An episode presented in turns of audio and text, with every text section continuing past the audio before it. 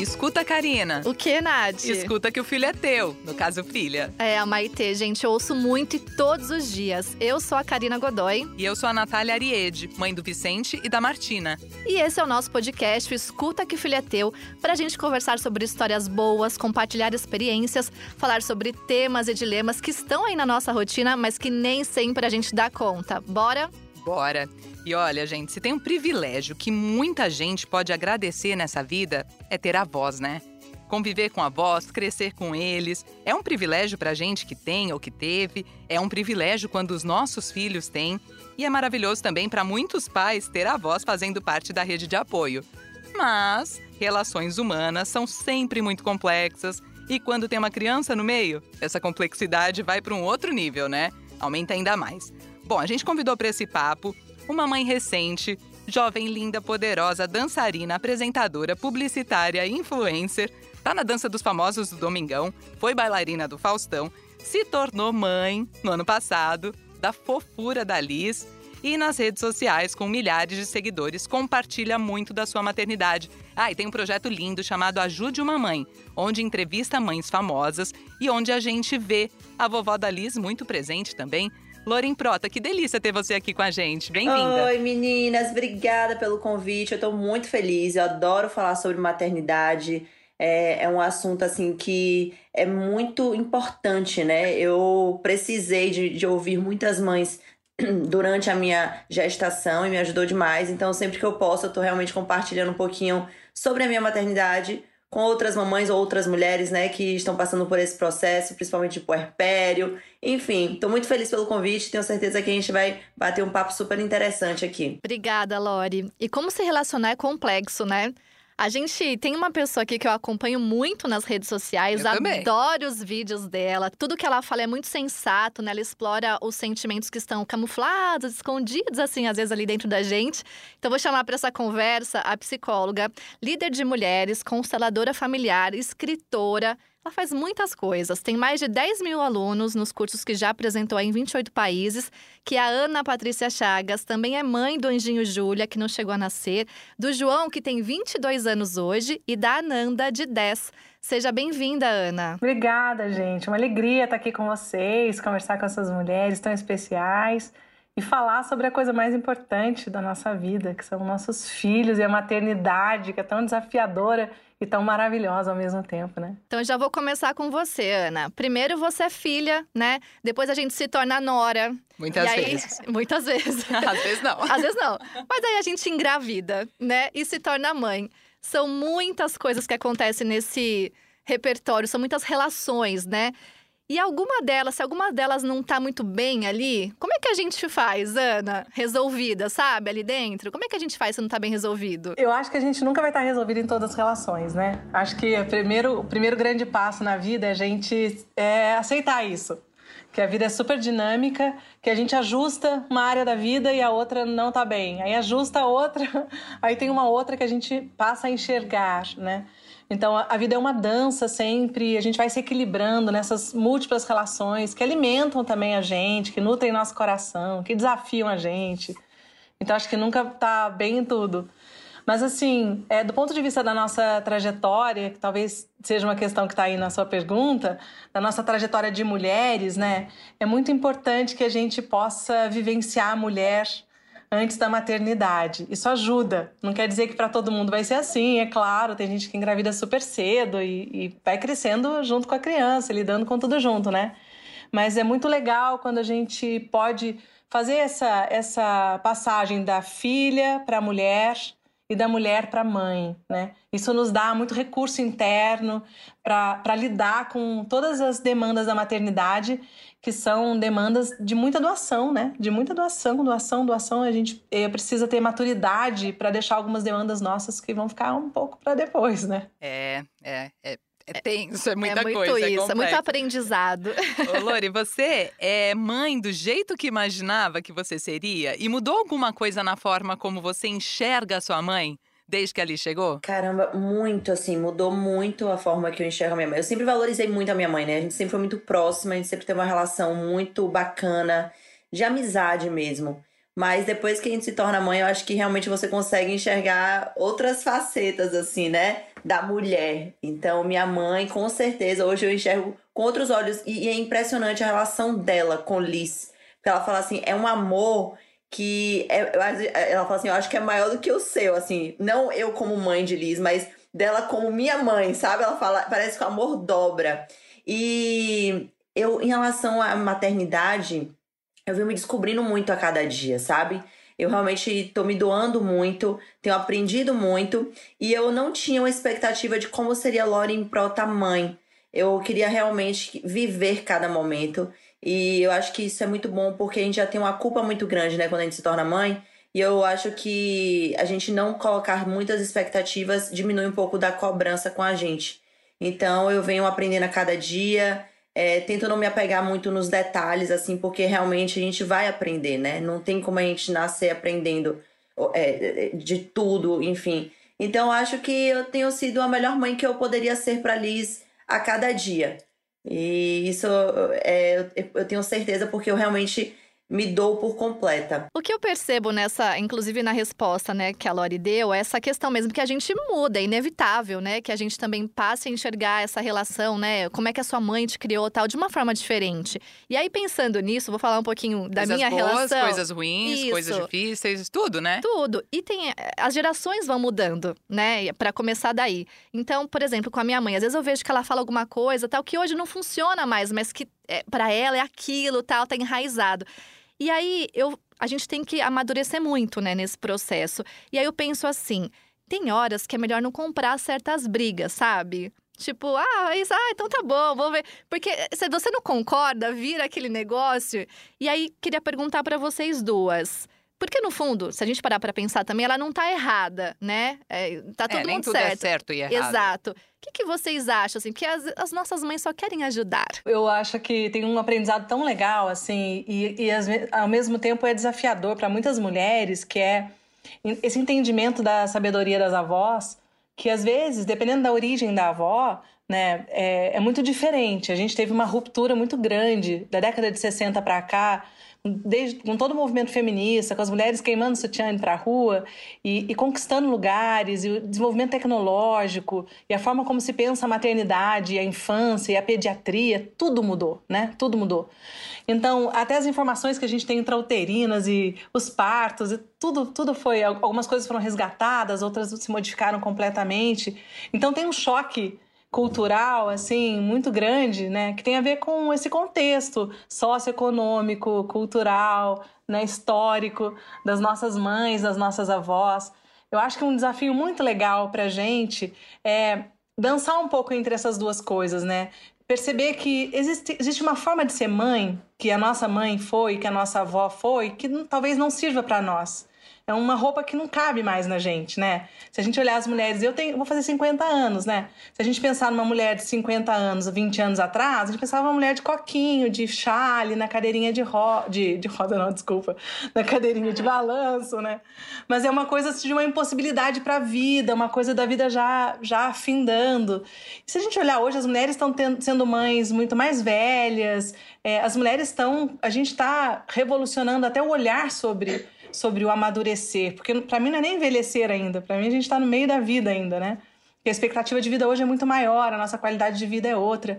Então tem um choque cultural, de desenvolvimento tecnológico, de mentalidade, que, que é real e que a gente precisa olhar para ele com, com, acho assim, com afeto para as nossas mães e nossas avós, sem arrogância, sem achar que a gente sabe mais em tudo, porque a gente passou por essa ruptura e essa mudança cultural e tecnológica. E ao mesmo tempo trazendo de uma forma muito afetiva e ao mesmo tempo um reconhecimento da sabedoria dessas mulheres que já foram mães, que já foram avós, que sabem sim mais do que a gente, é, que tem uma serenidade que o tempo dá né, diante das coisas, diante da vida, diante das etapas e poder tomar isso, né? Quando eu vejo é, ver uma recém-mãe falando da mãe dessa, dessa forma como a gente acabou de ouvir, é lindo, é lindo, né? Porque a, a, ali só vai ganhar, né? Essa netinha só ganha quando existe harmonia entre a mãe e a avó quando a avó tem um livre espaço de expressão do, do, afeto e do cuidado que as avós têm, né, pelas filhas e pelas netas, né. Então é muito lindo ver isso. Então a gente não pode perder a mão, porque eu vejo que tem uma busca das mulheres hoje de todo tipo de filosofia, de pedagogia, de forma de criar filho, de forma de parto, de forma de tudo, que é muito bom, mas que precisa ter uma certa medida, porque senão a gente começa a negar a nossa origem, a, a gente começa a esquecer quem, quem a gente é, como a gente foi criado. E se deu certo pra gente, tem coisa muito boa aí, né? Se a gente se tornou quem a gente se tornou, é porque tem muitas coisas importantes que precisam re ser resgatadas. E eu, assim, no meu trabalho como consteladora familiar, eu, eu trabalho com milhares de mulheres, né? Milhares de mulheres há 20 anos. Eu vejo que a força das mulheres, ela vem exatamente disso que a gente escutou aqui, que achei lindo, que é dessa conexão com as mulheres da origem dela, sabe? Essa conexão com a história dela, com quem ela é, com o jeito que ela foi criada, com a mãe dela, com a avó dela. Então, para mim é muito importante a gente observar essa, essa dança, né? E, e, de vez em quando realmente concordar com algumas coisas que a gente não vai aplicar daquele jeito, mas não jogar tudo fora, né? É sensacional olhar dessa forma. Ô Lore, você tem uma vida super corrida e a gente é, vê, né, acompanhando essa tua correria nas redes sociais, o quanto tua mãe tá sempre ali te ajudando e, claro, fazendo parte da sua rede de apoio, que não é só ela, mas ela em grande parte.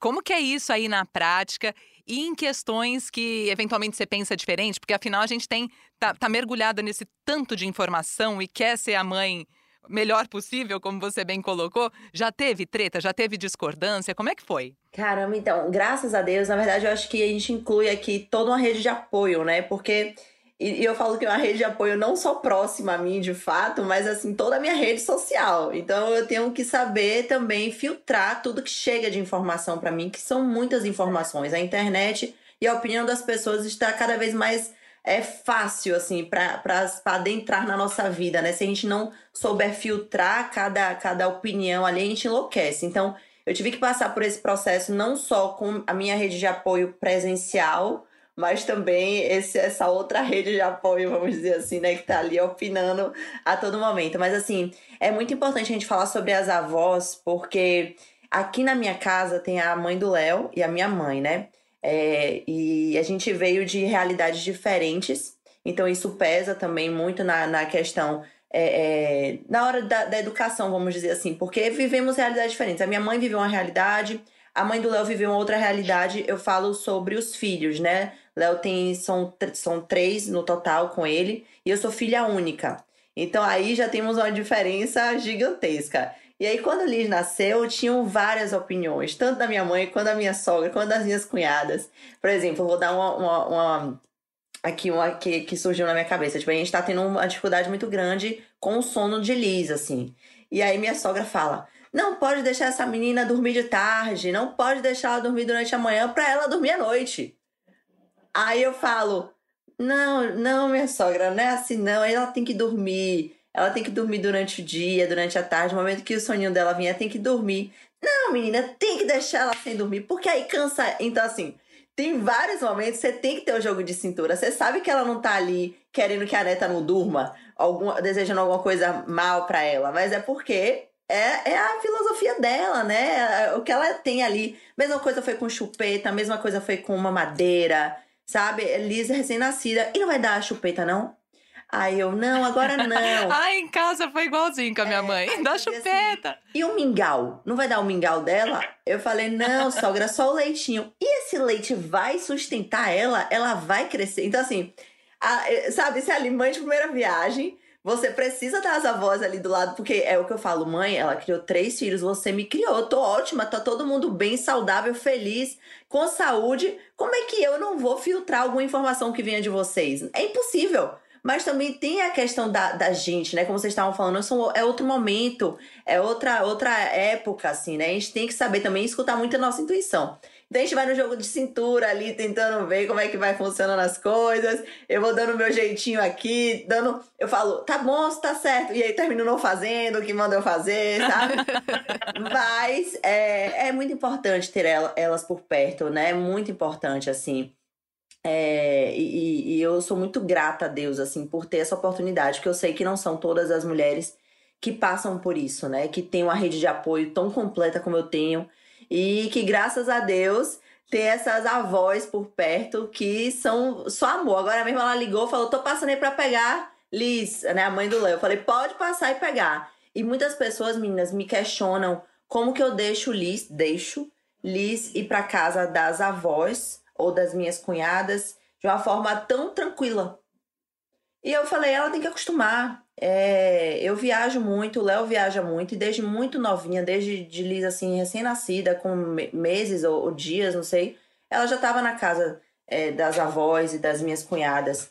Porque ela precisa se acostumar com as pessoas, entendeu? Eu, pelo menos, cri eu quero criar dessa maneira. Eu não quero que ela fique apegada só a mim ou ao Léo, ou, ou a, sabe? Ela precisa ter outros tipos de, de, de, de atividade, de carinho, de, de amor, de, de é, ambiente, de tudo. E essa mudança minha para o Rio de Janeiro, que eu levei a minha mãe, foi justamente por conta disso.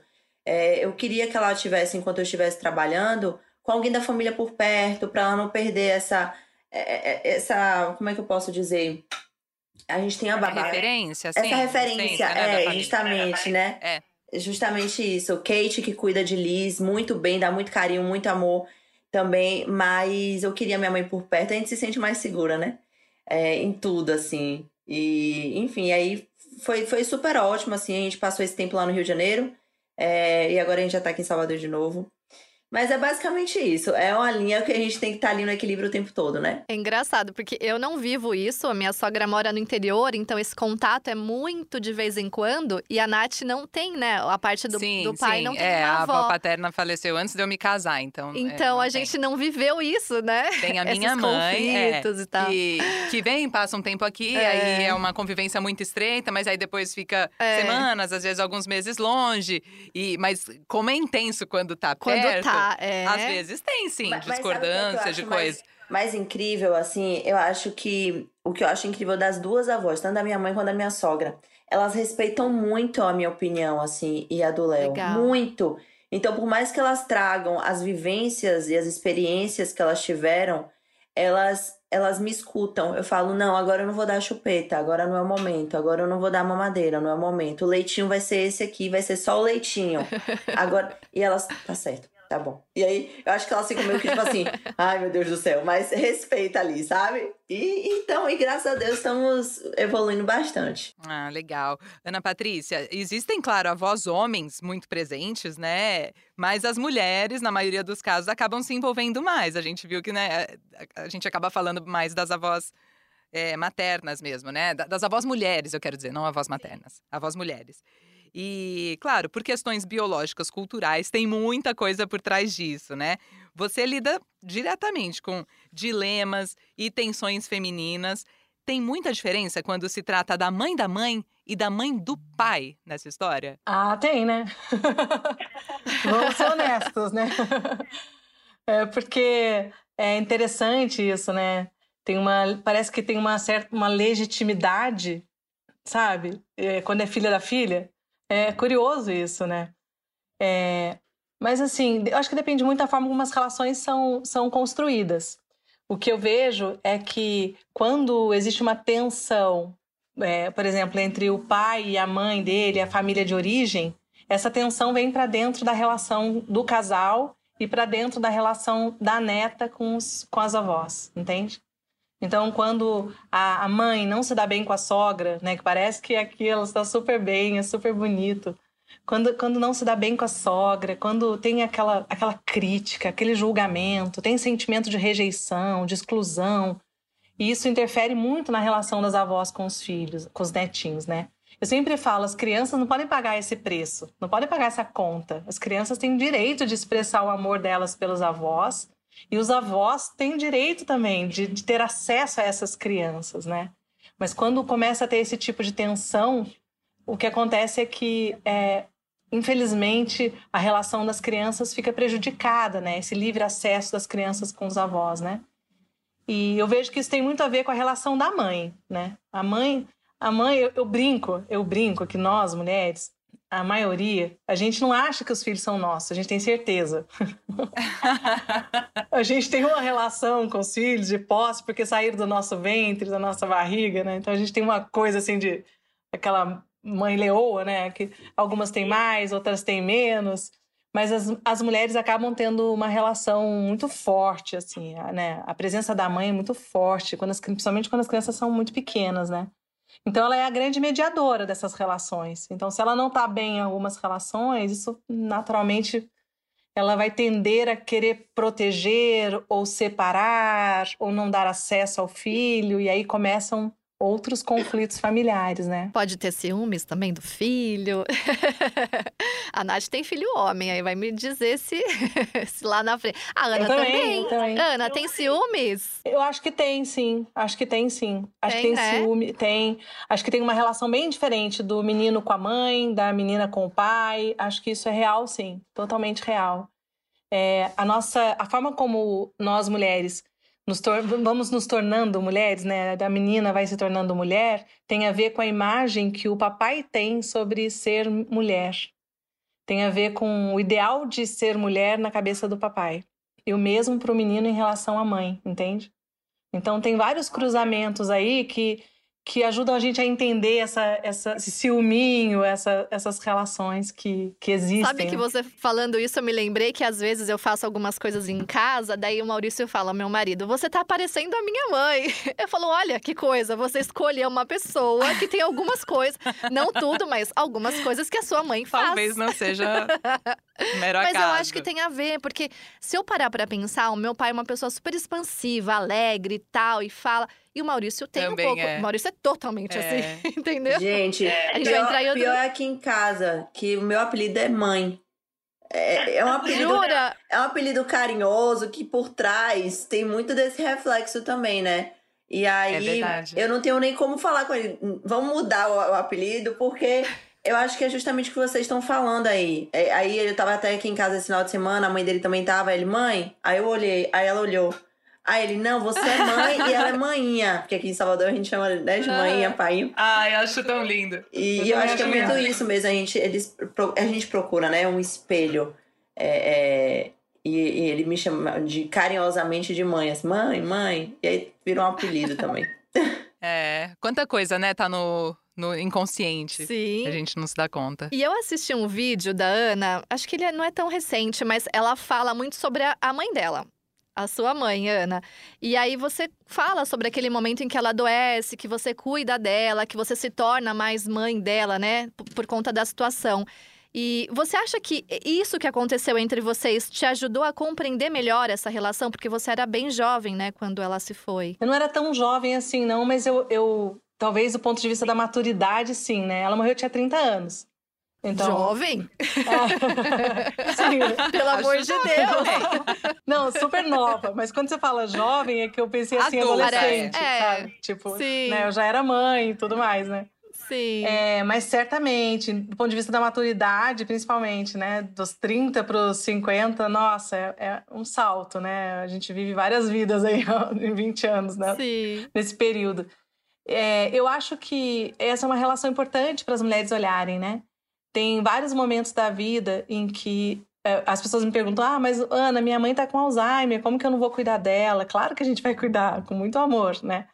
A questão é como que a gente pode cuidar dos pais quando eles precisam, ou quando eles precisarem da gente, do nosso lugar de filhos, né? Permanecendo no nosso lugar de filhos. E não tratando os pais como se fossem crianças, é, não atropelando, podendo pensar o que, o que, minha mãe faria, o que, que minha mãe gostaria, né? Esse processo de se tornar mãe da mãe é um processo comum, assim, muito comum, né? Quando eu falo, um monte de mulheres falam, ai, Ana, eu também sou mãe da minha mãe.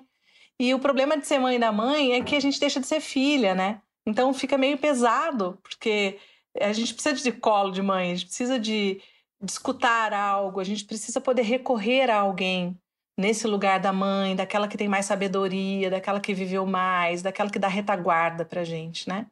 Então os pais. Ô, Ana, para quem tá escutando e tá na dúvida, ai, será que eu tô virando ou tenho sido mãe da minha mãe? O que, que é isso na prática? Ah, as mulheres sabem, viu? Na prática é quando você dá palpite na vida, na relação conjugal dos seus pais, quando você fala para sua mãe que ela tem que fazer, quando você chega lá e dá ordem para empregada da casa ou para se ela tá adoecida, toma conta de tudo sem, sem é, perguntar nada. Mulheres que falam assim para mim: "Não, sabe o que que é, Ana? Que minha mãe ela liga para mim para reclamar do meu pai. E daí ela pergunta para mim: "O que que você acha que eu devia fazer?" Daí eu tenho que falar, porque ela tá perguntando.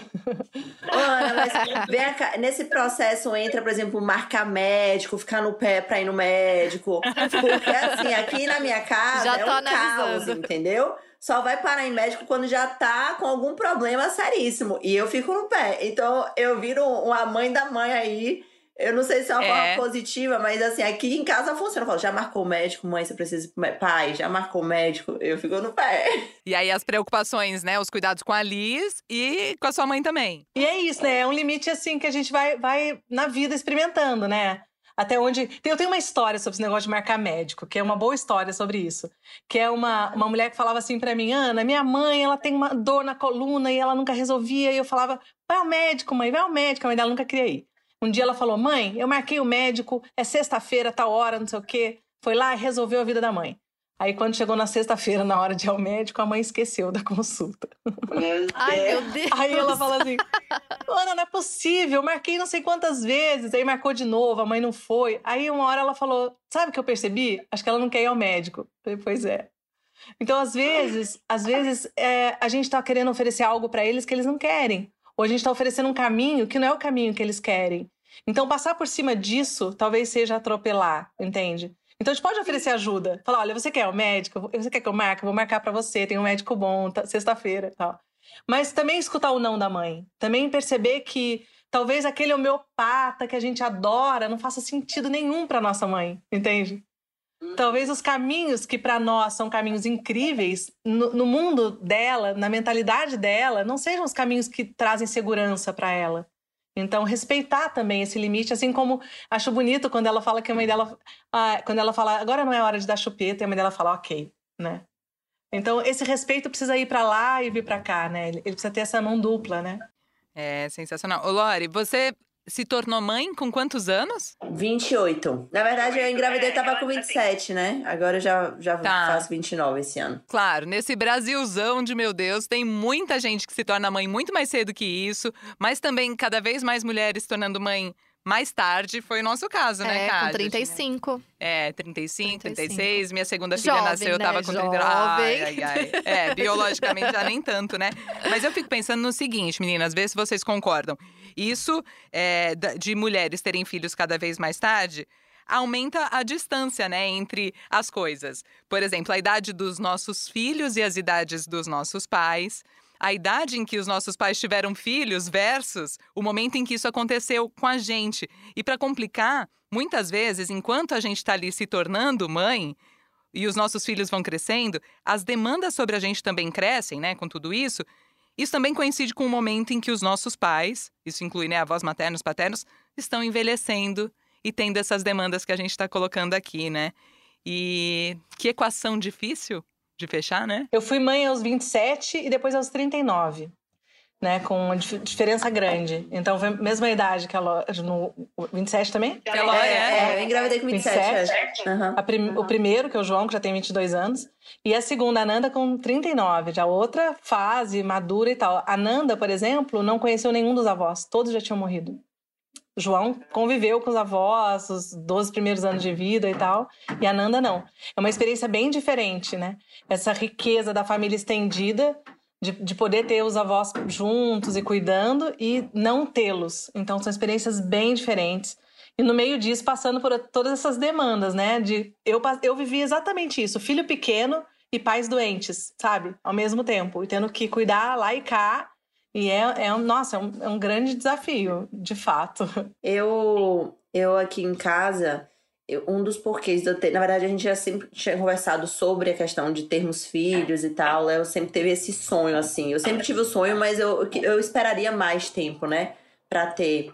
Eu pensava em ter com 30, 31, mais madura também. E, e assim, profissionalmente, provavelmente alcançando mais meus objetivos, assim, vamos dizer.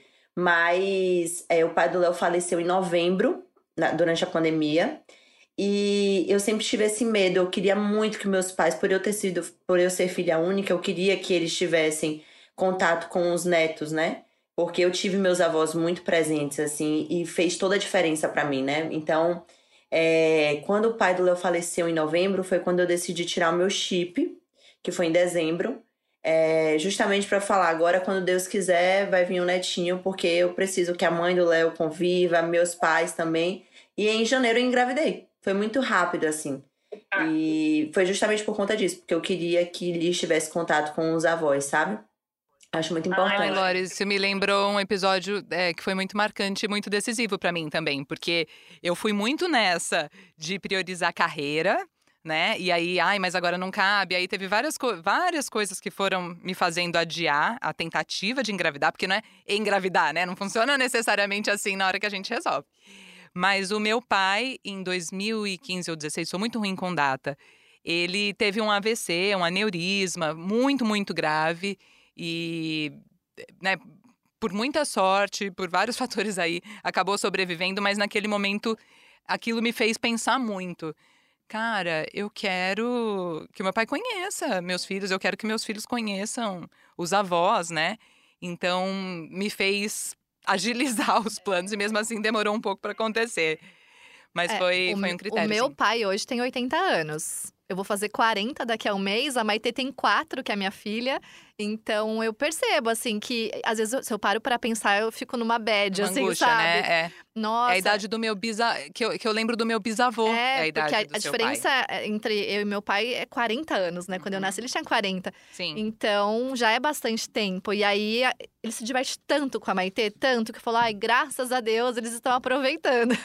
É, e, né? e, é tem. E aqui foi assim: é, o pai do Léo faleceu em novembro e a minha avó faleceu em fevereiro. E Nossa. aí eu, aí eu falei, a gente precisa agilizar esse processo mesmo, porque Liz conseguiu, né, conhecer, vamos dizer, a bisavó. Mas minha avó, eu tenho uma avó viva só. E aí eu já levei, ela mora no interior, eu levei Liz com meses de nascida para conhecer, justamente para ter esse contato, ter essa foto, ter esse, sabe, é, é, essa conexão que eu acho muito importante. Enfim, né, os avós, bisavós, todo o nosso processo aí de vida é muito importante. E, e, eu faço muita questão disso. É, o Vicente, meu filho mais velho, é apaixonado pelos avós e pela Bisa, que é uma avó minha que a gente não consegue ver com tanta frequência porque está em outra cidade, mas eu percebo que ele tem, sabe, uma coisa assim, uma, um respeito, que é uma coisa muito linda. E aí, já que a gente está falando de avós, né? E da casa dos avós, né? Tem aquele descompromisso, né, gente? Tudo pode. E, e, os meus pais mesmo falam, ai, aqui a gente faz o que quiser. Outro dia minha mãe, ai, dá refrigerante. Eu falei, gente, ela não dava pra mim. porque eu tava tomando. E ela falou assim, nossa, porque eu, eu tomo raramente também. Estava comendo uma pizza, eu, eu pedi. E aí ela falou, ah, dá pra ela também. Eu falei, gente, mas pra quê? Ela não sabe nem o que é. Imagina, não vou dar. Você sabe que a minha mãe falou uma vez, cá, um negócio que para ela é, pesa muito é, a gente entrar nisso mais na frente, é. mas isso me trouxe. Eu quero ser legal mesmo com eles. Eu não sei quanto tempo eu vou ter com eles. E aquilo me pegou de um jeito que eu nunca tinha parado para pensar, que eu fico uhum. nessa também, achando que, ah, não, eles têm que seguir não, minhas gente, regras, porque é... os filhos são meus e tal. mas eles querem ser legais, eles querem viver momentos memoráveis, porque tem esse senso é. de não sei quanto não tempo. Mas tem uma coisa ter. muito boa aí, que é o seguinte: ah, os, as crianças sabem muito claramente o que, que vale para os pais, o que, que vale para os avós. Eles são muito espertos e eles sabem onde fazer o quê, não tem problema. Às vezes os pais ficam com medo de, ai, ah, vai misturar tudo na cabeça da criança e vai atrapalhar as regras. Que nada. Eles chegam na casa dos avós, pulam no sofá, come doce, faz bagunça e sabem que na casa deles é diferente, tem outras regras. Eles, eles aprendem a lidar com isso e é super saudável, né? É super legal para eles. Eu lembro da minha, da minha filha com um aninho e a minha avó, que era bisa dela, né? E eu era, eu sou, né? Sempre fui toda natureba, né? Só amamentação em livre demanda. Aí começou tudo orgânico, papinho orgânica. Pensa aquela mãe natureba. Aí no aniversário de um ano, minha avó dando empadinha e guaraná para minha filha. Quase morre no coração. Aí eu cheguei assim. Aquele mini infarto. É. Como já, já era o segundo filho, né? Eu dei risada e falei, ah, tudo bem. E a minha avó, ela tá adorando. Ela claro, né? pediu, né? ela queria. Aqui a gente não tá no processo ainda dos docinhos, nem das empadinhas, nem de nada, mas tem um, umas situações que acontecem aqui que são exclusivas com minha mãe, assim. Principalmente no Rio de Janeiro, que a gente tava lá agora, eu ficava muito tempo fora, né? Aí minha mãe vinha e falava assim: Minha filha, ela puxa o meu cabelo. Quebrei o meu óculos. Meu óculos quebrou, ela pegou meu óculos e tacou no chão. Aí ela vinha toda falar assim que Liz estava fazendo e acontecendo. Eu falei, mãe, se você tá deixando, ela vai fazer. Ela parou olhou pra minha cara, ficou sem resposta, tipo assim, é realmente, eu sou adulta, né? Eu posso evitar que isso aconteça, mas eu quero que ela faça. que não, tipo assim, né? Eu quero que ela tenha essa liberdade. Ela, eu tô com uma dor de cabeça, minha filha, porque ele só fica puxando meu cabelo. Aí eu, porque você tá Uai. deixando ela puxar, entendeu? E aí eu, eu fico, mãe, tipo, faz o que a senhora quiser, entendeu? E, e, ela, se, e ela vem falar feliz, ela fala, tô com dor de cabeça, que tá puxando meu cabelo, mas ela vem falar feliz, assim. Ela, você precisa, ela acorda e ela vem puxar o meu cabelo. Tipo assim, ela sabe que é o meu cabelo, que eu sou a avó, sabe? Dá essa sensação, assim, de... E é muito bacana ver isso, muito legal mesmo. Reclamação entre aspas, assim, né? Aquela coisa, tô me queixando, mas tô adorando. Tô adorando, É. que ela já sabe puxar meu cabelo. Mas, ó, meninas, a gente tem sempre participação de ouvintes aqui no Escuta Que o Filho é Teu. E nessa vez, nesse episódio, eu recebi um monte de mensagem, grupo de mães, quando eu falei que ia ter esse papo sobre a voz. Nath, você tem que falar disso. Nath, que... é, porque não tem limite, não sei o que, blá blá blá. Na hora de mandar áudio, uma galera afinou, tá? Porque é uma relação muito sensível, você não quer também, né, expor a outra pessoa, que é o amor da vida, é rede de apoio, é tudo isso. Mas teve um pai o Tiago, que mandou um áudio que eu vou compartilhar com vocês agora. Bora lá. Sou o Thiago, sou pai do Heitor. O Heitor tem quatro anos hoje, né? A nossa relação com as avós é extremamente maravilhosa, não tenho o que reclamar. Elas foram muito importantes para nós, principalmente na pandemia. Meu, meu trabalho continuou normalmente, a minha esposa ela é professora, teve que dar aula de casa, e aí com uma criança de dois anos em casa é impossível, né? Então a gente teve que pedir ajuda delas aí para cuidar dele durante a semana. E aí ele ficou um ano e meio é, revisando entre as duas, duas casas das duas avós, né? Para nós foi extremamente importante. O único desafio que a gente teve, porque em casa é, ele seguiu algumas regras, né? Por exemplo, ah, espalhou o brinquedo para casa, depois guarda tudo dentro da caixa para guardar de volta. E aí na casa das avós ele espalhava, as avós recolhiam por ele. A gente tinha um combinado de ele comer um docinho só após as refeições em casa, mas na cada avó ele pedia, as avós davam. A gente sabe, vó de coração mole, né? Então, ó, esse foi o desafio em casa, depois de re reeducar ele, entre aspas, né? Mas de resto, não tenho o que reclamar, cara. As avós é extremamente importante para nós. Graças a Deus, não, não tenho o que reclamar, não. Só agradecer, né, Tiago? Mas é aquela história, o tal do doce, né? E em casa o que pega é que muitas vezes é, é- a treta é, não é na casa da avó, é a avó em casa.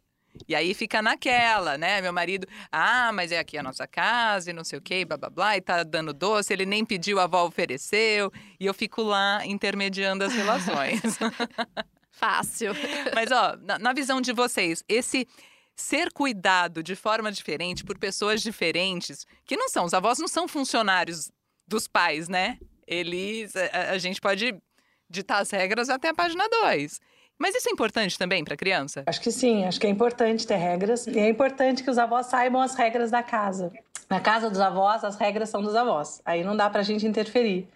Na nossa casa, as regras são nossas. Acho que essa conversa pode ter, ser, ser acho que ela é importante de, de acontecer e de falar, né? Fala, mãe, então, olha lá, olha, sogra, aqui é assim, assim, assado que a gente faz, né? E eventualmente vai ter, vão descumprir coisas, mas um acordo geral, assim, né? Que não vire uma, uma, uma confusão toda. Então, acho que essa conversa é importante de ser conduzida com amor, com respeito, mas que ela exista, né? Ah, aqui em casa é assim, aqui em casa eu não quero que faça isso. Durante a semana não tem sobremesa, sei lá, por exemplo. Estou falando uma regra da minha casa né? E acho que essa conversa ela precisa acontecer, porque senão também a sogra também não está sabendo que ela está infringindo regras, porque as regras não foram conversadas.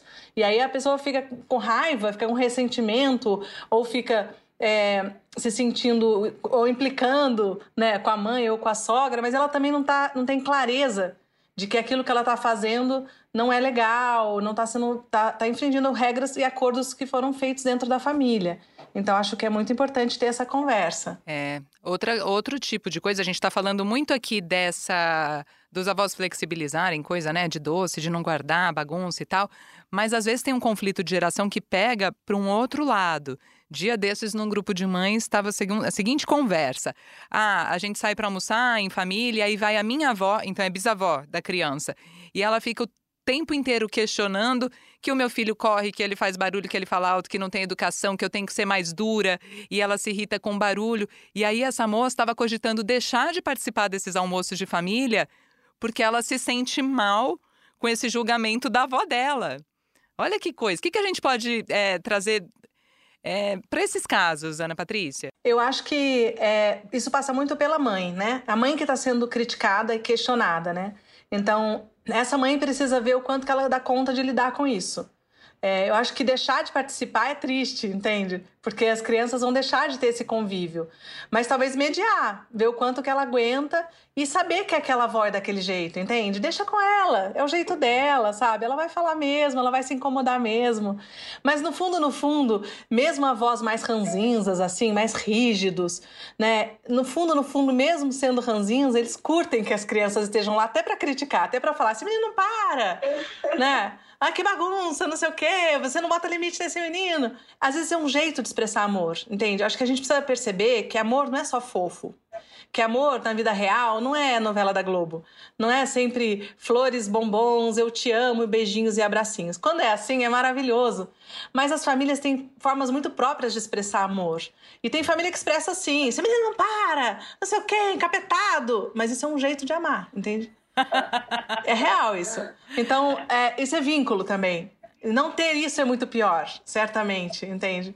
Então, é, talvez ela lidar um pouco mais, ela se sentir um pouco mais confortável não confrontada na maternidade dela. Ela ter garantia de que o que ela faz é o melhor. Achei lindo quando a Lori falou: Ah, eu, eu, sou a melhor mãe que eu posso ser. Porque a gente é, é isso, a gente é a melhor mãe que a gente pode ser a cada momento, né? Então, se ela ficar mais confortável com a maternidade dela, talvez a fala mais ranzinza lá da avó que se incomoda não seja tão importante, vira fundo, né? Não vira uma, uma coisa é. que vai ganhar a cena, né? A gente não querer, então, validar a nossa maternidade com base na aprovação dos outros, né? Até porque, se a gente pensar nessa distância das gerações que a gente estava falando aqui, né? Que foi cada vez aumentando, né? Eu também tenho 40 anos de diferença do meu pai né? Meu pai não tá mais aqui, né? Tinha 40 anos de diferença dele. Então, meu pai para os pais dele, então vai ficando tão longe. Então, quanto mais há esse distanciamento também de gerações, é claro que a mentalidade vai ser muito diferente, né? Então, vai haver incômodos, vai haver choques no, na forma de, de achar como é que tem que criar uma criança, qual é a educação da criança. É nessa hora que aparecem os conflitos. Eu falo que um casal, ele, ele só se torna uma família mesmo quando a criança nasce. Porque enquanto é só os dois, tá tudo lindo, maravilhoso, tem lá as brigas e tudo termina bem, né? Falo que os casais têm o quarto mágico onde eles se, se reconciliam. Né? Em todos os sentidos, né? Da intimidade, do amor, do sexo, da conversa, do companheirismo, de tudo. Agora, quando entra uma criança, Aí começam os conflitos de validação dos valores de uma família e de outra. Então, se isso acontece dentro de um casal da mesma geração, que dirá com os pais, com os avós do, do casal, né? Então, isso vai acontecer mesmo. E, e aí, se a gente sai dessa necessidade de ser validado o tempo inteiro, a gente volta para esse lugar de simplicidade, claro que, é, que precisa ter confiança, de que a gente é o melhor que a gente pode ser a cada momento, que a gente vai errar, vai errar, certeza, né? Quando uma mulher fala para mim é que eu tenho medo de errar, falo, então deixa eu te falar uma coisa, você vai errar. Já, já parte desse pressuposto na vida. A vida não é uma linha reta, né? Mas eh, também é linda por causa disso, porque a gente erra, a gente acerta, a gente faz reparação, a gente volta atrás, a gente aprende, a gente se chora, se arrepende. A vida é bonita assim, né? Então, eu acho que passa um pouco por aí, por ela se sentir confortável no meio dessa bagunça aí. Alguém vai achar bom, alguém vai achar péssimo, vai ter uma avó que, vai, que é mais ranzinza, tem alguém que se incomoda. E os nossos filhos são o que são, né? É, os palpites vão sempre vir. Eu tava é, vendo, Lore, ontem aula de natação da Liz, aí você postou uma foto no carro, e aí me chamou a atenção que você colocou, ó, oh, tá fora da cadeirinha porque é, já tinha parado o carro. Porque na rede social também vem muito disso, né? Esses palpites de vó. Eu imagino que chega para você. Não, chega muita coisa, gente. Muita coisa. E é o que eu falo. Eu tento evitar já a, o estresse, né? Eu, eu não me estresso de verdade com isso. Mas, por exemplo, minha mãe. Ela fica tipo assim, ai, ah, o povo tá falando lá nos seus comentários, porque eu já trabalho com internet, eu já sei filtrar realmente o que importa e o que não importa é, porque senão a gente perde realmente a nossa saúde mental. Mas a minha mãe, que não é desse meio, como a gente tá falando de geração em geração, ela tá entrando né, nessa situação agora de internet, de tecnologia, das pessoas opinando sobre a minha vida, sobre a vida da, de Liz e tal e tal. Então, para evitar qualquer tipo de desgaste, eu já, já escrevo, sabe? Porque eu sei que vão falar. Eu sei que vão falar porque as pessoas não estão ali para falar, nossa, que roupinha linda que ali está, ou então, ai, que gracinha. Elas estão procurando algum, algum problema, alguma coisa que eu deslizei ali, um deslize meu, para poder me massacrar na internet, sabe? Então, pra evitar. E aí sua mãe toma as dores. É. Aí minha mãe toma as dores, a família do Léo toma as dores, porque eu e Léo a gente já é da internet. A gente sabe que o pessoal tá ali no, atrás de um fake para poder falar com a gente. Que tem muitas pessoas que fazem a mesma coisa, que não botam na cadeirinha, sei lá, que às vezes não tem dinheiro para comprar uma cadeirinha e tem que transportar o filho e tal, tal. Então, eu tenho que fazer o meu papel de influenciar de uma forma positiva. Então, eu tô ali falando que eu entendo que ela tá no colo de alguém, mas ela já tava praticamente saindo do carro e a gente fez a foto para não falarem, entendeu? Então, a, gente, a gente organiza dessa maneira aqui em casa. Difícil, né? E eu anotei uma coisa aqui para não esquecer de falar, que eu acho que é importante também. Como que a nossa personalidade, ela influencia, né, nessas relações. É, eu sempre fui bem mais para frente, mais independente, e os meus pais, inclusive, já verbalizaram isso. Então, desde pequena, se eu quero fazer, eu vou lá, faço. Eu tenho essa, essa personalidade mesmo de resolver as coisas. E quando a minha filha nasceu, eu tinha uma impressão assim que todo o entorno pensava: ah, ela resolve, vai dar conta, imagina, tal. E, gente, eu penei muito, assim, na minha licença maternidade. Você se sentiu um pouco é, penalizada, assim, Sim, por isso, por ser é, tão resolvida. Eu, ah, ela não precisa. É, imagina, nossa, ela tá resolvendo tudo, ela é super pra frente. Eu sei que eu poderia ter pedido ajuda, claro, tenho essa consciência. Mas foi um processo. Não foi orgânico, Você assim, sabe? Também, né? Não, não sou, não. não. Acho que não. Não. Não. mas, mas eu acho que poderia ter tido mais presença ali, mais ajuda no dia a dia mesmo, sabe? Naqueles sete meses que eu fiquei ali. Você também não pediu? Não, não pedi. Falei que não pedi. Então, então é, isso raramente acontecia, né? Essas visitas e tudo mais. Então eu imaginava que seria tudo completamente diferente do que foi. Não foi ruim mas eu acho que foi bem solitário, com muito aprendizado mesmo. Assim, eu cresci muito naqueles meses.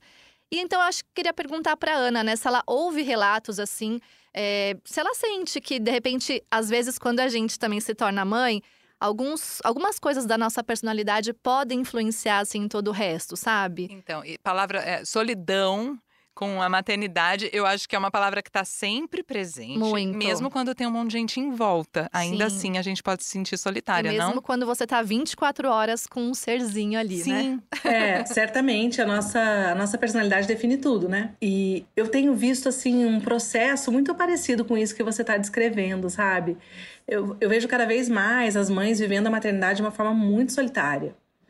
É, eu não sei se isso é só um sentimento da mãe, não. Eu acho que é mais uma postura exatamente do jeito que você descreveu. Acho que as mulheres hoje, nós mulheres, a gente quer matar a vida no peito, sabe? Manda que eu mato no peito. Então, a gente leva essa postura para a maternidade. E, e também. Do meu jeito, então deixa aqui, né? É, quero fazer tudo do meu jeito, é, deixa que eu resolvo, deixa. Só que a maternidade ela ela está inserida no, na polaridade feminina da vida. Ela é diferente dessa personalidade masculina que as mulheres adotaram de produtividade, de resultado, de foco, de independência que, tá, que é do mundo do masculino. Nós adotamos isso na nossa vida, nós adotamos esse modo de funcionar na vida que é mais masculino. E as mulheres se dão muito bem com isso, são super produtivas, estão no mercado de trabalho, estão arrebentando em todos os lugares. Porém, na maternidade, a gente precisa de outras habilidades, de outras inteligências e de outro tempo, né? O tempo da maternidade não é o tempo do relógio. O tempo que o bebê leva para mamar. É o tempo desse mundo, né? não é? Para rotar, para dormir, pode ser uma eternidade, né? Então, é outro mundo, é outro, são outras habilidades. O que acontece é que eu atendo muitas mulheres que têm vidas profissionais incríveis e que quando ela é engravida e ela precisa abrir espaço, né, para esse outro tempo, esse tempo lento, esse tempo emocional, esse tempo subjetivo da criança, elas se perdem né? Elas se perdem, porque ela, quem, quem que ela é? A gente tem uma crise de identidade. Desculpa, você falou, Ana, eu me arrepiei toda aqui, desculpa interromper. Eu também tô, Lore. Eu me arrepiei todinha, porque eu passei muito por esse processo, assim, que você tá falando. Eu me perdi. E foi por isso que eu tive um baby blues muito pesado é, no meu puerpério eu só fazia chorar, eu só chorava, assim, eu passei uns 20 dias chorando e minha casa cheia, a minha casa cheia, minha mãe, minha sogra, minhas cunhadas, Léo presente, muito parceiro. E a gente, eu me perdia justamente porque eu sempre fui essa mulher produtiva de trabalhar e eu fiquei assim, e agora? Quem eu vou ser? O que, é que vai acontecer? Eu, né? Quem sou eu? Como é que as coisas vão acontecer daqui para frente? E a pressão da internet porque vocês estão falando aí e eu me, me enxergo muito nesse lugar que é preciso mostrar para as pessoas que eu sou uma mãezona. E isso, é, em paralelo, a gente liga muito com eu não preciso da ajuda de ninguém, eu dou conta sozinha. Eu tenho que mostrar para as pessoas que eu dou conta sozinha. E não é sobre isso. E quando eu entendi. É pesado. Né? É muito pesado, gente. E quando eu entendi que não era isso e que eu precisava da ajuda das pessoas e, que isso não ia me diminuir como mãe, que isso eu não ia deixar de ser mais ou menos mãe por conta disso, virou uma chave na minha cabeça. Eu falo, me arrepio toda, porque eu realmente senti na pele isso, sabe? E, e virou uma chave na minha cabeça e eu, eu me sinto muito mais feliz e, e pronta e madura e, e, muito mais segura, sabe? De ter a ajuda do outro, de aceitar essa ajuda e de ser uma mãezona também. Ô, Lore, e com certeza mostrando isso para as pessoas, tipo, eu também preciso de ajuda para ser uma boa mãe e seguir sendo uma boa profissional. Você está ajudando muito mais, né, as pessoas que estão te acompanhando ali nas redes do que se você se mostrasse, tipo, eu dou conta de tudo, né? Sim, total. Porque não, não tem mãe maravilha, né, gente? Não tem nem mulher não, maravilha. Não. Mãe maravilha também não ah, tem. Karina, né? Deixa eu falar, deixa eu falar, né? Porque nesse período em que a Maite era bebê e tal, eu escrevi escrevia muito, né? Eu adoro escrever. E isso acabou se transformando num livro. Os que dois. Chama? Calma, você não é a Mulher Maravilha. Porque foi uma frase. Ai, que massa! Tem tudo a ver com você. Porque foi uma frase que o pediatra da minha filha me disse quando ela tinha uns quatro meses. Ele virou, em vez de perguntar sobre ela, quando eu cheguei eu lá acabada, né? E ele virou e falou: Como Tá tudo bem? Tá? É. Eu falei: Não. Aí ele falou: então, calma, você não é a Mulher Maravilha. Eu falei, gente, é o título do meu livro. e eu lancei agora em fevereiro. E eu acho que é isso mesmo, mas demora um tempo pra gente entender, né? Não é assim, um clique, né? A gente passa por demora vários um processos. Tempo, e você, mas vocês fizeram esse processo. Vocês duas estão contando que vocês fizeram esse processo de entendimento. Algumas mulheres não conseguem fazer, entende? Porque o problema é que nós estamos levando essa postura da Mulher Maravilha, da Fortuna, para dentro da maternidade. Não funciona. Simples assim. Na maternidade isso não funciona. Então a gente se sente perdida, né? As mulheres ficam perdidas. E agora, como que eu faço? E, e, também a gente perde coisas, porque o parto, o nascimento do primeiro filho é um portal. É uma morte-renascimento mesmo. Não são só os hormônios que fazem a gente chorar, né? Aquele sentimento de será que eu vou dar conta? Quem que eu vou ser daqui para frente? Né? Eu tenho vontade de falar para todas as recém-mães, né? Respira fundo, a sua vida vai voltar ao normal, só que é um outro normal daqui a um é tempo. Outro. Mas respira, respira que você vai ficar tudo muito bagunçado por um tempo, mas você vai voltar, né? Você vai, você vai de novo se sentir bem com você mesma, porque o corpo mudou, tudo mudou, né, gente? A gente está amamentando, o ritmo não é mais nosso, nada mais é ditado pela, pelo nosso controle. Então, mulheres mais masculinas e mais controladoras sofrem mais ainda nesse processo até se adaptar a essa nova vida de mãe, né? E é muito, muito bonito ver vocês terem passado por esse processo. E dizer para as mulheres, gente, pede ajuda, pede ajuda. Não é Mulher Maravilha, Mãe Maravilha, pede ajuda. É, a, a, aceita experimentar essa vulnerabilidade que a maternidade impõe para nós porque esse é um processo e... de sabedoria, de crescimento. E isso inclui enxergar e entender as nossas mães como criaturas vulneráveis também, né? Totalmente, né? Totalmente. E como muda, como a gente passa a enxergar as mães menos como mulheres maravilha, né? E isso, pessoas, isso seres humanos, vida, né? eu acho, né? A gente vai, vai enxergando, né? Eu tava ontem aqui com a Nanda, a Nanda tá numa fase que ela reduziu muito o repertório alimentar dela. Quando ela era nova, ela comia tudo, né? Aquela coisa, aquela fase de isso eu não quero, isso eu não quero. E eu era assim, nessa, na idade dela, eu era exatamente assim. Aí eu respirei fundo, falei, Ananda, coitada da minha mãe. Ela falou, por quê, mãe? Porque eu era assim, Ananda, eu fazia isso pra minha mãe, desse jeito. Ela devia ficar louca, o que ela ia dar pra mim pra, pra eu comer, né? Então, é, é, isso a gente vai, vai tendo insights assim o tempo todo, né, na vida. É. O tempo todo, de poxa, como que ela deu conta disso?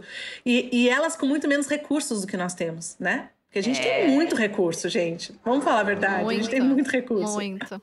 Muito. É. De todos os lados, de informação, de tecnologia. Pro bem de... e pro mal. É, exatamente, de é, tudo. também. Porque nessa também de ter muita informação, informação, informação, a gente às vezes acaba desprezando a intuição, a sabedoria dos nossos pais, dos avós, etc. Então, dosar, né? Eu tô dizendo recurso assim pra gente, pra cuidar da gente, sabe? Emocional emocional, de fazer uma massagem, de. A gente tem permissão. Vocês acham que as nossas mães fizeram uma... receberam uma massagem na época do puerpério Imagina. delas? É, é impensável essas coisas, entende? A gente, tem, a gente tem recursos, a gente tem ajuda, a gente tem uma pessoa dentro de casa que, que faz a comida, que cuida, a gente pode ter uma babá, a gente pode ter, a gente tem uma rede de apoio extra família também, e uma organização. É claro, nós estamos falando agora de tem padrões de renda diferentes, mas claro. mesmo, mesmo em todas as camadas sociais, o tipo de permissão que as mulheres têm hoje para olhar para si, para fazer coisas, e as relações sociais que as mulheres construíram são muito diferentes das nossas mães e avós, né? Então, elas. É, agora, elas eram mais conectadas, né? Isso também é verdade. As é, mulheres. Nascia é. uma criança, estavam todas as mulheres da família lá ao redor né? Tinha essa coisa do feminino, esse amparo que a gente perdeu também, né? As famílias moravam mais perto, né? Tinha uma, era uma aldeia mesmo. Hoje em dia, não, é tudo meio pulverizado. A nossa postura de, de matar tudo no peito, ela se agrava com essas famílias nucleares, né? Pai, mãe e filho, famílias cada vez menores, né? Olha, isso foi para mim mexeu muito, viu? Virou uma chavinha, ô, ô, Ana, isso que você trouxe de como esse, esses elementos que a gente traz para a maternidade, eles são masculinos e não necessariamente positivos nessa relação. Muito forte mesmo. Nesse Ó, lugar não abrir funciona. espaço. Vamos abrir espaço aqui para uma avó? Fala, avó. Lori, ela sempre foi uma filha maravilhosa. Né? E eu sempre agradeço sempre a Deus por ter me permitido ter uma filha que nem ela. Sempre destemida, nunca me deu trabalho nenhum, a não ser esse de bebê mesmo, sabe? É, eu tenho Lori assim como uma amiga e ela também me tem como uma amiga, sabe? A gente tem uma conexão muito grande. Agora, Lori, como mãe, me surpreendeu muito, muito. Ela amadureceu muito. Ela hoje, ela dá muito mais assistência à filha do que eu dava a ela, porque eu não tinha tempo nenhum, né? Eu não tinha esse, esse, esse apoio todo, essa equipe de apoio. Então era eu só. Então ela cresceu dentro de uma creche. Agora, uma das coisas que contribuiu muito para a Lori foi um, eu coloquei lá no karatê. Que esporte maravilhoso, sabe? Ele dá o equilíbrio, sabe? Determinação. Educou muito minha filha o karatê, muito. Ela consegue dar conta do trabalho, ela consegue dar conta da filha. Se ela tem que viajar quatro dias, ela tem que levar a filha. E ela pode ter dez malas para levar, ela leva as dez. Contanto que a filha dela tenha conforto e que ela esteja sempre por perto. Mesmo sai para trabalhar, toda hora tá ligando, sabe? É uma mãe assim maravilhosa. E olha que eu sempre dizia, ela dizia para mim assim: "Mãe, será que você é uma boa mãe?" Eu digo: "Minha filha, só quando você tiver mesmo sua filha para você ver realmente". É isso aí. Ah, beijo, dona Lia. Aê! Que fofa, né? Que lindo! Adorei o vale. karatê. Minha mãe, minha mãe, gente, é sério, é impossível. É, a gente, eu falo, às vezes, algumas entrevistas, alguém pergunta alguma coisa, fala um defeito de sua filha. Ela, não tem defeito. Ai, minha mãe, pelo amor de Deus, tenho vários. Mas, ó, pra ela, você é uma mãe maravilhosa, né? Mãe Maravilha, Mulher Maravilha mesmo, é? Nós somos o reflexo, a maioria das vezes, né, da nossa família, da nossa criação, educação. E graças a Deus, eu tava falando sobre isso, né, essa semana nos meus stories. O quanto eu agradeço a Deus toda vez que eu deito e toda vez que eu acordo. pela família que ele me deu, assim, porque e pela educação que eu tenho. Eu falo que é muito importante, eu acho que é uma das maiores riquezas que a gente pode ter na vida, é a gente chegar nos lugares e a gente ser bem recebido, as pessoas gostarem da gente, a gente ter uma energia bacana, a gente ter uma troca legal. Eu acho que isso é a maior conquista que o ser humano pode ter, né? As relações, é a troca com o próximo. E eu sou muito grata por ter isso.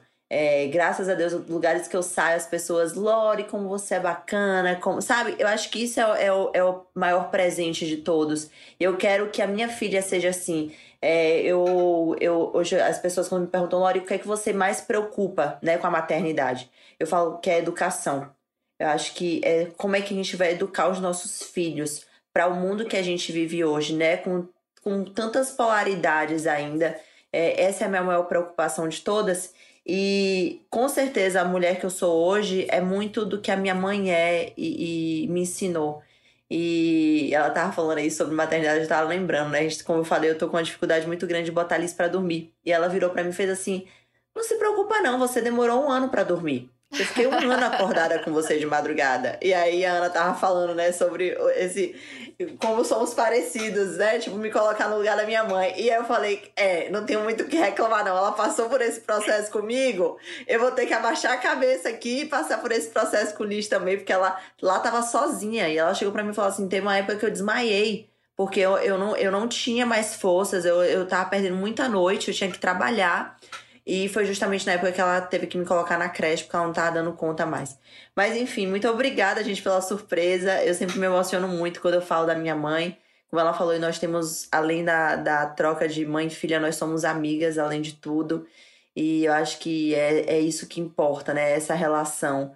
E sei que não são todas as pessoas que têm essa troca com a família, mas eu vou lutar e buscar com todas as minhas forças para que Liz e os meus filhos tenho essa troca comigo, com os avós e com os tios e com todo, todo mundo que for necessário. Maravilhoso. Ah, vamos caminhando para o fim, então, né, da, da, nossa conversa com essa mensagem linda da, da Lore. Ana, deixa um recado aqui, então, para a turma que está escutando. Quem clicou aqui, porque provavelmente tem alguma questão aí, né, com a voz. Vamos lá. Ah, eu acho que é sempre bonito quando a gente consegue se colocar no lugar do outro, né? E eu, as, uma das coisas mais bonitas que eu vejo assim nas transformações das mulheres é quando a gente consegue enxergar que atrás das dificuldades que os nossos pais, né, nossa mãe, os nossos e também os nossos sogros, né, os pais do, do pai dos nossos filhos, é, atrás dessas dificuldades que eles é, enfrentam e manifestam, tem amor, sabe? Sempre tem amor é que às vezes o amor ele vem de um jeito meio estranho, de um jeito meio torto, porque as pessoas amam do jeito que elas sabem amar, né? E não do jeito que a gente gostaria que elas amassem. Então, é maravilhoso quando a gente consegue enxergar, poxa, mas desse jeito é, essa pessoa se fez presente. Ou isso foi o que ela aguentou, o que ela pôde fazer, o que ela, é o que ela tem para dar. Mas do lugar dela, isso é muito. Né? Então, acho que olhar para isso, olhar para o que está atrás das dificuldades que as pessoas têm e saber que as pessoas também tiveram dificuldades Talvez elas também não tenham sido amadas como gostariam ou precisavam. Provavelmente elas também foram expostas a situações difíceis, até às vezes situações de violência, de abandono. Então, talvez a gente esteja pedindo demais para alguém, para nos dar algo que ela não tem para dar. Então, se eu consigo enxergar as pessoas nessa perspectiva, humaniza mais a relação, baixa mais a régua, né, a minha exigência também do que, que seria uma avó ideal, um avô ideal, porque os avós ideais não existem, assim, nem, nem os pais, nós também não somos as mães ideais, estamos longe de ser. Né? Acho que se a gente olha para isso, fica mais leve, sabe? E a gente vai sabendo que a gente pode contar e não pode. Tem gente que fala para mim: "A ah, minha sogra não fica com meu filho nunca". OK, sabe? Então você já sabe que você não vai poder contar com ela e você vai organizar a sua vida de uma outra maneira. Mas ela não, ela não fica, mas o que será que ela tem para oferecer? Talvez ela tenha outra coisa para oferecer para os filhos, para os netos, né? Então, eu acho que a gente precisa ir buscando esse caminho. O que está atrás? De que jeito que as pessoas expressam amor e o que, que elas têm para dar? Eu acho que é, isso ajuda bem a gente na vida, assim, cotidiana, né? E, e, e, onde a gente te encontra nas redes sociais? Vai que alguém não te segue ainda, né? É, as duas a gente quer deixar já esse recado, então, pra deixar. O meu é arroba Ana com dois N's, que minha mãe caprichou. Ana Patrícia Chagas.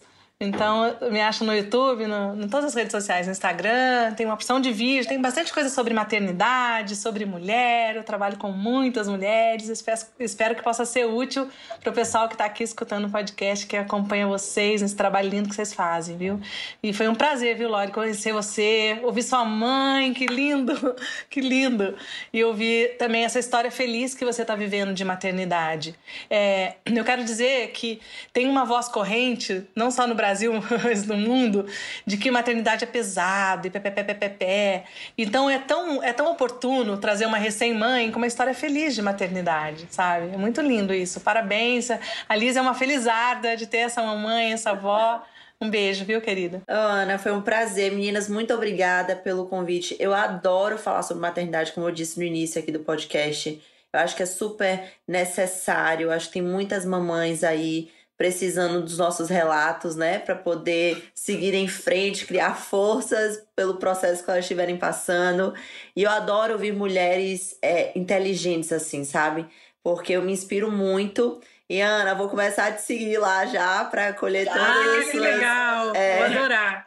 É, enfim, muito obrigada, gente, pela troca. Tô muito feliz de estar aqui e espero que a gente tenha ajudado aí mamães que estão aí com essas questões com as avós é, e que elas consigam né, ter um processo bacana também em tudo isso. É. Obrigada, viu? No Instagram, Loren Prota tem ponto, ah, é, né? No Instagram, é, todas as minhas redes sociais, Lori com E, né? Lori Improta. É complicado, mas acho que só tem eu lá. muito legal. A gente ama essas conexões, Sim, essas conversas bom. que acabam acontecendo aqui, que quando funciona direitinho. Muitas avós e avós também na da nossa audiência. Sim, eles estão ali na rede social e todos comentam, eles adoram é. participar.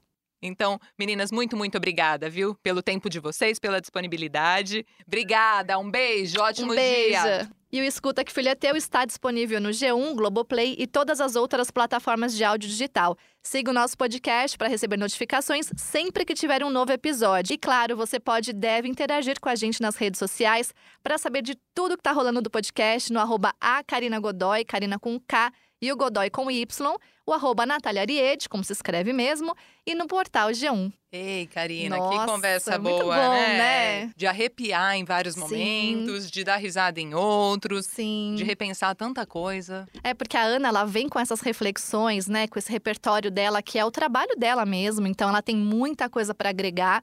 E a Lori que tem ali dos dois lados da família, é muito legal, né? Tanto a avó materna quanto paterna, participando ali da criação da Liz. Então, é claro que não é assim com todo mundo, mas é legal ter essa experiência, né? E ela poder compartilhar isso. Sim, e coisas que ela trouxe que a gente vê que acontece na casa de todo, todo mundo, mundo, né? Ah, da chupeta, não sei o quê, libera Sim. o doce, blá blá blá.